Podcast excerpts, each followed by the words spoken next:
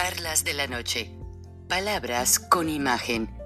El análisis de los acontecimientos que influyen en nuestra vida con el periodista Francisco Durán Rosillo.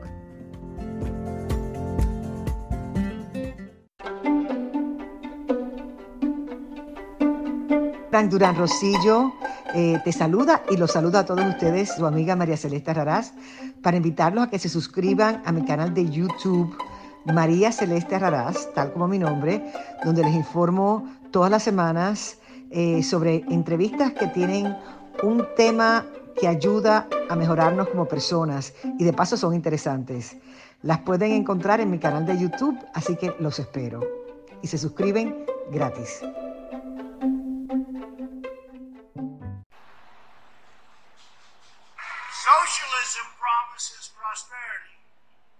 Delivers poverty.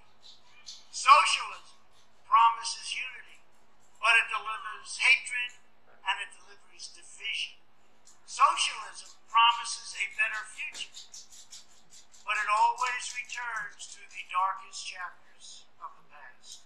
That never fails. It always happens. Socialism is a sad and discredited ideology rooted in the total ignorance of history and human nature, which is why socialism eventually must always give rise to tyranny, which it does. Socialists profess a love of diversity, but they always insist on absolute conformity. We know that socialism is not about justice. It's not about equality. It's not about lifting up the. Socialism is about one thing only power for the ruling class. And the more power they get, the more they crave. They want to run healthcare, run transportation and finance, run energy, education, run everything. They want the power to decide who wins and who loses who's up and who's down, what's true what's false, and even who lives and who dies. In short, all of us here today know that there is nothing less democratic than socialism. Everywhere and anywhere it appears, socialism advances under the banner of progress, but in the end it delivers only corruption, exploitation, and decay. Hola amigos, bienvenidos a otra charla de la noche, palabras con imagen, con bastante frío aquí en el norte de Georgia, y ya eh, en la víspera del Día de Acción de Gracias, pues es obvio que el frío se ha dejado sentir, siempre se adelanta para estos días el invierno. Y pues Esperemos que no sea tan crudo, aunque hoy hay un viento, bien, hay un frente frío, perdónenme, un frente frío, disculpen, hace un rato estaba yo traduciendo algo para ustedes y, a veces se me va la lengua, eh, uno quiere decir una cosa, pero por estar pensando en la traducción. Y como ven en el mensaje del el expresidente Donald Trump, quien ya oficialmente está haciendo campaña, se va contra todo, contra los socialistas. O sea, se va con todo contra los socialistas, tanto de Estados Unidos como de otros países. Y qué bien lo describe, honestamente. Bueno, yo les puse una exclusiva de que Donald Trump promete en su campaña ir por Andrés Manuel López Obrador, sus testaferros y todos los funcionarios corruptos, además de acabar con las cabezas de los carteles.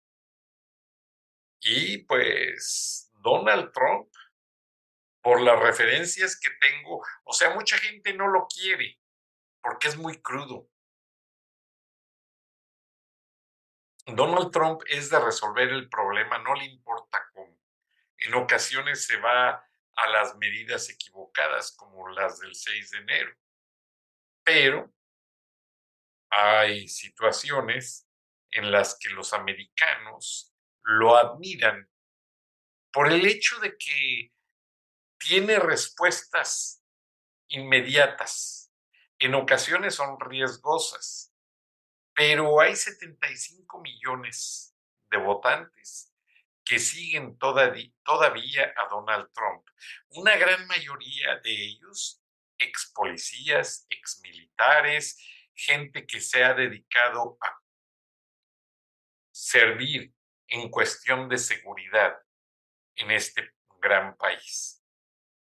Entonces, esas palabras de Donald Trump contra el socialismo, de que prometen todo y no dan nada, no dan nada, parece ser que se las estaba diciendo Andrés Manuel López Obrador. Donald Trump no es amigo de López Obrador, solo lo utilizó para durante su gobierno suavizar un poco las tensiones, ya que Donald Trump anunció su primera campaña como candidato diciendo y poniéndonos una etiqueta aquí a todos los mexicanos de que pues la gran mayoría traemos el crimen, traemos las drogas, traemos todo y nos hundió. Gracias a Dios, pues sabemos mexicanos que nos conocen mucho ya la gente anglosajona, eh, la gente afroamericana de negocios, los asiáticos, y pues ya se dan cuenta que no somos esa clase de personas. Pero le costó y le tomó tiempo a Donald Trump entender esta situación. Ahora, yo les pregunto a ustedes, amigos de la audiencia, si están de acuerdo conmigo. Y lo que les digo es que en ninguna parte del mundo van a encontrar a un presidente perfecto, o sea, hecho a la medida para los Estados Unidos. Pero lo que sí hizo Donald Trump, y lo dicen los analistas, es que enfrentó a los líderes belicosos, como al de China, al de Corea del Norte y a Putin, lo aplacó. O sea, las eh, invasiones de Rusia están pasando en una administración demócrata.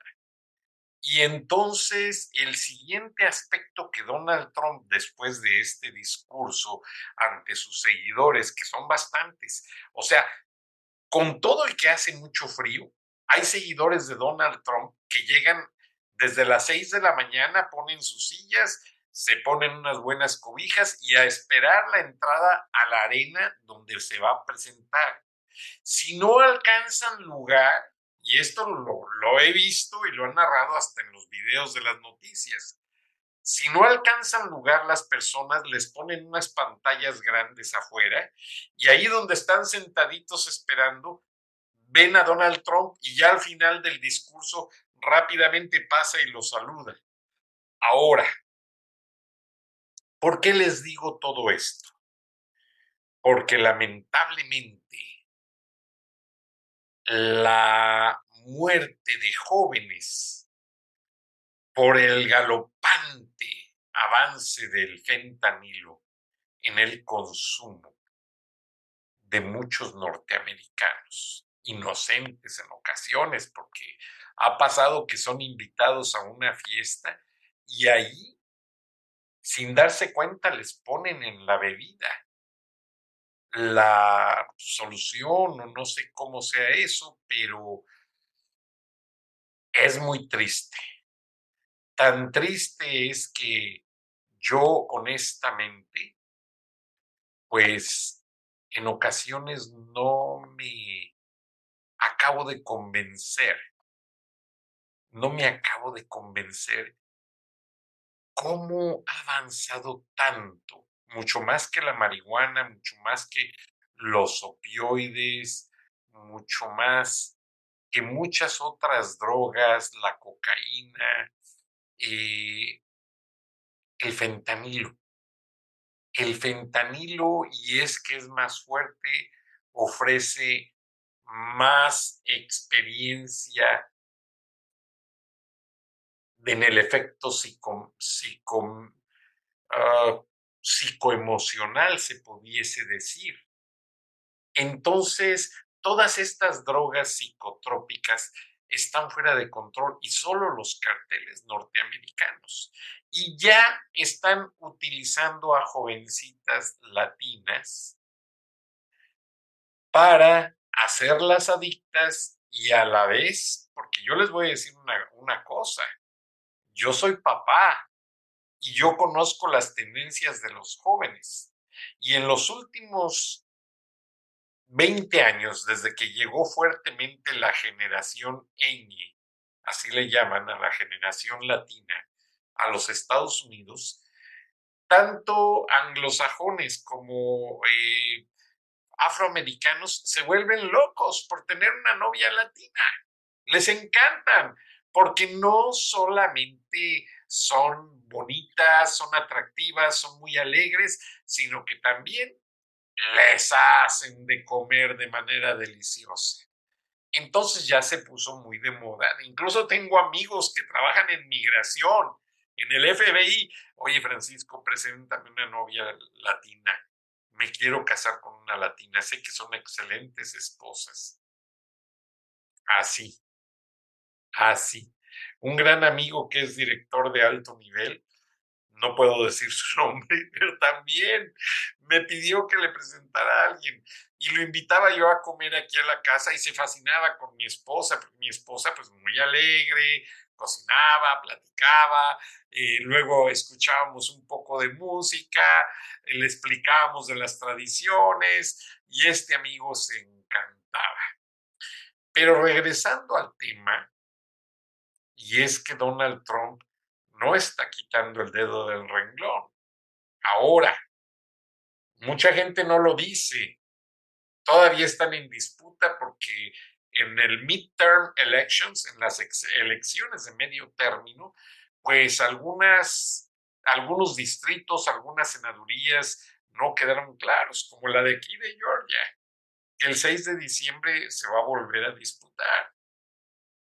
Entonces, pues hay muchos cuestionamientos en el aire, no quiero especular, pero se habla también mucho, hay una investigación que ha sido atrasada por parte del FBI, hagan de cuenta que le, dieron carpetazo al asunto y es sobre, sobre Hunter Biden, el hijo del presidente Biden quien hizo negocios con China sobre las energías, China, Ucrania y Estados Unidos. Incluso Hunter Biden usaba el, Air Force Two, o sea, el avión del vicepresidente, para ir a ver esos negocios a China. Y luego llevó la computadora laptop a reparar a un lugar y ahí fue donde el FBI agarró toda la evidencia. Eso fue durante la administración Trump. Llega Biden, congelan la investigación, pero la gota que derramó el vaso es que Hunter Biden embarazó a una novia y no le estaba dando la manutención familiar, el child support. ¿Y qué pasó? La chica fue y lo demandó en una corte en Los Ángeles. Y ahí fue donde Hunter Biden tuvo que pagar todo lo que debía y arreglar cuentas con la justicia. Entonces, hay una gran polémica detrás de las figuras presidenciales o presidenciables. Donald Trump, que ya fue presidente un cuatrienio y que quiere regresar, y Joe Biden, que la está pasando dura porque no haya cómo salir de ese torbellino de acusaciones. Entonces, eh, Donald Trump no va a soltar el tema, mucho menos que ya está en campaña ahora y que se da cuenta que eso le va a fortalecer mucho durante su candidatura. Exponer todo lo que es la evidencia de la situación del hijo del presidente Biden. Pero El platillo fuerte de esta charla es que, como lo vieron, perdón, como lo van a ver ahorita en el video, yo informé de que los carteles de la droga habían tomado los plantíos y la distribución de el aguacate de Michoacán. Aquí los ven y a los miembros de los carteles rodeando las carreteras y todas las plantaciones de aguacate Michoacán. Y justamente ahí dice municipio de Apatzingán, Michoacán, que es donde está el corazón de la producción de aguacate, y es un letrero que dice sin hambre y es de Morena y está promocionando pues los programas de la 4T. Qué contradicción tan grande. Porque como yo les dije, eh, cuando esto lo informé yo hará razón de unos eh, cuatro o cinco meses, de que los carteles estaban extorsionando fuertemente a los aguacateros. Y básicamente el ejército no está ayudándolos, no los está protegiendo. Es una situación fuera de control, es una situación muy triste porque básicamente pues no hay para dónde se hagan. O sea, e, ellos no pueden pedir ayuda ni al ejército ni a las autoridades y el ejército ya abandonó la zona aguacatera, honestamente. El ejército ya le puso sello a la zona aguacatera porque no se están enfrentando a los carteles y López Obrador pues tiene el control de ellos, o sea, de los carteles de la droga, y pues básicamente, ¿qué le va a importar a López si básicamente el hecho de que todo lo que está pasando pues lo controla él. Y la extorsión en la zona aguacatera está al por mayor. O sea, eh, básicamente no hayan que hacer, honestamente, no hayan que hacer las autoridades. Y aquí les voy a poner un video que me llegó hace unos minutos esta tarde, esta es la condición que guardan las carreteras que rodean a Patzingán y toda la zona aguacatera de, de toda esa tierra tan rica eh, y que yo incluso he platicado con varios de los aguacateros. Están desesperados. No puedo decir sus nombres. Dicen que ya están de la extorsión y que ya en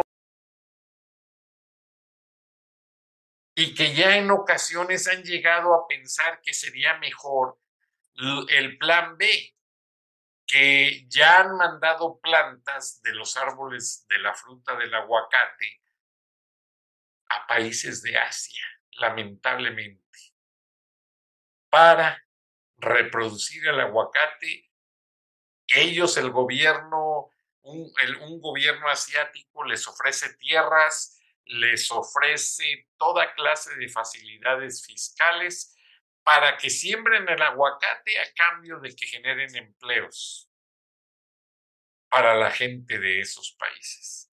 Y es muy triste y creo que están tomando seriamente la opción. Ahora, ¿qué va a pasar en Apatzingán y toda esa región tan rica de la zona aguacatera, sí. Es rica, pero hay que trabajar muy duro. Los carteles no van a trabajar.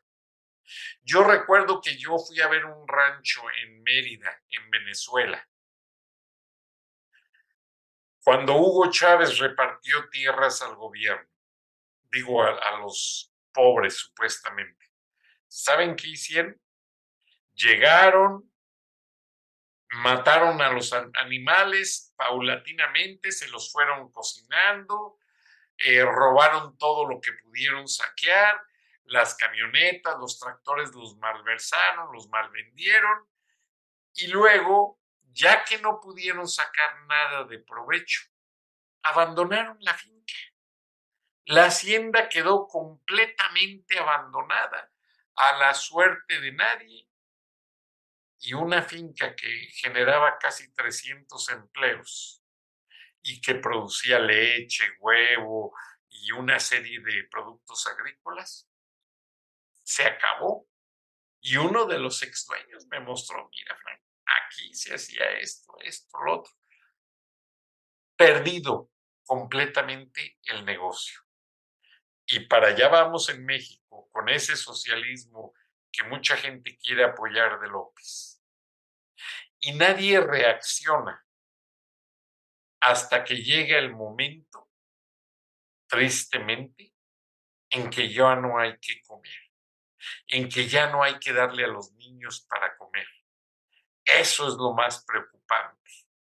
Y les voy a poner el video para que vean la crisis tan difícil que vive la zona aguacatera. Ya, ya no está. Permítanme, yo les prometí ponérselos y aquí lo tengo nada más que se me... Ahí tienen las imágenes ya. Vean cómo está detenido filas de trailers ahí van dos, siguen más, los quemaron de las cabinas para que no pudieran seguir circulando, tres, cuatro, y, los están extorsionando y como se negaron a pagar la extorsión, eh, los carteles siguieron atacando, incluso amenazando de muerte a los conductores. Eso es el socialismo de Andrés Manuel López Obrador. Eso es tristemente el gobierno de Morena. El país fuera de control, la productividad que por años se había logrado con mucho esfuerzo va de, caída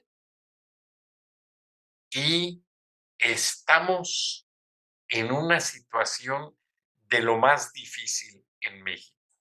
Mucha gente no le quiere hacer caso al ingeniero Gilberto Lozano. Pero por ahora dicen que la última es la vencida o no recuerdo eh, cómo se menciona, la última es, ay, discúlpenme, a veces se me, se me van las frases porque también estoy muy involucrado con otras cosas, pero lamentablemente vamos a tener que aprender hasta que ya, como el dicho del pozo, hasta que el niño quede ahogado en el pozo, es cuando ya finalmente lo vinieron a tapar. López Obrador no quiere ayudar a México. A mí me hablan los distribuidores de aguacate en México y la situación está terrible. Los carteles están matando en Michoacán de 20 a 30 personas diarias. Todos los que se oponen. Hay pueblos fantasmas, ya los, eh, los insumos para el cultivo de aguacate ya no llegan, como los fertilizantes, la maquinaria agrícola. Un día les bajaron un helicóptero que era fumigador, pero según los narcos lo confundieron con de la DEA y ¡pum! se los bajaron es muy triste, muy difícil ya la situación. Y López Obrador, con una marcha, fascinado. No, a él no le importa la problemática del país. Él con sus otros datos,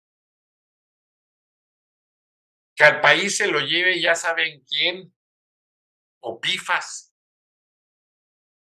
Yo no sé hasta dónde llegue si acaso tiene raciocinio este señor con tanto problema. ¿eh? El país está hundido, señor López Obrador, hundido. Además, mucha gente dice que Pablo Milanés defendía a Fidel Castro. No. Pablo Milanés, quien acaba de morir en España, donde se trató de un cáncer que no se pudo tratar en Cuba, Pablo Milanés habló y les reproduzco sus palabras. A continuación, habló sobre la realidad de Cuba. Ven, aquí les pongo las imágenes de cómo anuncian cuando Pablo Milanés pues habló la realidad de Cuba. Vamos a ver a continuación y es un pietaje de la Mega TV que me hicieron favor de prestarme nuestros buenos amigos en Miami. Veamos, y aquí está la verdad.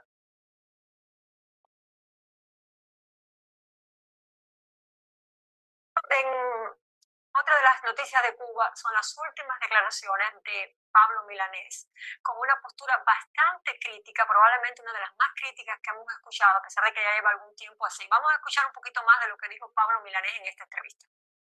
Hay mecanismos represivos que no, que no permiten la, la protesta en la calle, no permiten los, la libre expresión de los sindicatos. El, secretario de los sindicatos, imagínate tú que era el comité central del partido, del político, del Partido Comunista, entonces que independencia puede tener los sindicatos para expresarse en la calle. Estoy hablando en el sentido de que haya una huelga algo, no puede haberla, no puede haber reuniones de más de no sé cuántas personas, no hay sentido de la, de la libre expresión. El periodismo está totalmente vinculado al sistema o hay periodistas que piensan distinto y no se atreven a hablar. Es decir, hay mucha manipulación por muchas partes que son herencias de,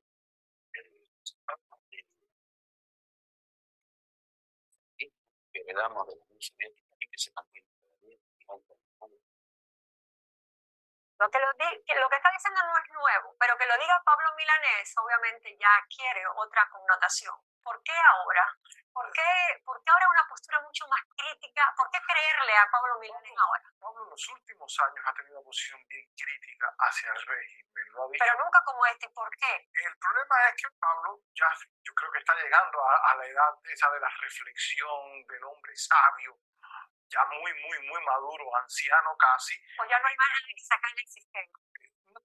No, nada al sistema, sigue yendo, sigue dando conciertos, participó en, en la isla, y, y él ha vivido mundo, ha visto mundo, y es uno de los pocos intelectuales cubanos, intelectuales, excelente poeta, aparte de compositor, artista, cantautor, ha definido lo que muchos intelectuales cubanos o latinoamericanos no se atreven a decir, que el sistema cubano no es marxista, no es socialista, es un sistema estalinista, muy de, de pachanga, muy de tumbadora, de, de maraca, pero es un sistema estalinista, sea, donde hay un control del Estado, sobre la represión, sindicatos, sobre la, la prensa, sobre los estudiantes, y eso hay, hay, que tener un valor que lo ha tenido.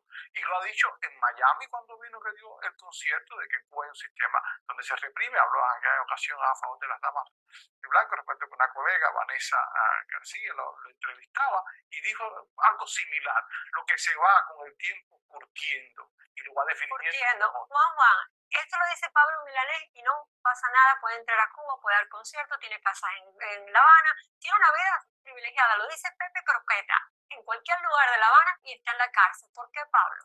¿Por, no, qué, por, porque por, muy, porque no, por, no es... ¿por, qué, no, ¿Por qué Danilo Maldonado hace dos puercos que los pinta y lo ponen en la cárcel? Pablo Milanés dice algo más duro y mira dónde está. Pablo Milanés ha sido un hombre consecuente desde...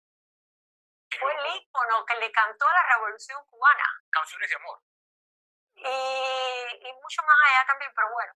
Es un hombre consecuente con su tiempo, consecuente con lo que dice y lo que dice. Siempre tuvo la misma postura desde los 70 hasta lo que hay ahora. Eso en MAP y siempre ha sido un hombre muy contestatario y siempre ha sido un hombre muy, muy consecuente, valga la redundancia, con lo que dice. Eh, el, la diferencia, Pero ¿por qué no lo ponen preso la diferencia entre Maldonado y Pablo Milanés es la estatura del artista, lo que conocen al artista. A, Danilo Maldonado, pobre, lo conocemos nosotros, lo conocen una parte de la población. Pablo es el ícono de la cancionística cubana, es uno de los íconos de la cancionística Creador de la nueva trova, la creador de la nueva trova. O sea, tiene muchos muchos adornos que, que además bien, muy bien merecido. Tú tú conoces a Pablo eh, pe- personalmente, es un intocable dentro de lo que es el régimen cubano, ¿verdad? Yo no creo que es intocable, de hecho, hoy mismo está los medios de difusión masiva cubanos y los lugares de, de espectáculos donde se pueden presentar. Pues intocable o no, cuando menos en sus últimos años, Pablo Milanés tuvo el valor de denunciarlo y alertar a la gente. Lamentablemente, todos lo hacen demasiado tarde. Ojalá en México no caigamos en esa enfermedad contagiosa del miedo. Porque el miedo no te mata y la verdad sí. Gracias, nos vemos y nos escuchamos mañana. Dios los bendiga. Hasta entonces. Frank Durán Rosillo eh, te saluda y los saluda a todos ustedes, su amiga María Celeste Raraz, para invitarlos a que se suscriban a mi canal de YouTube, María Celeste Raraz, tal como mi nombre, donde les informo todas las semanas eh, sobre entrevistas que tienen un tema que ayuda a mejorarnos como personas y de paso son interesantes. Las pueden encontrar en mi canal de YouTube, así que los espero. Y se suscriben gratis.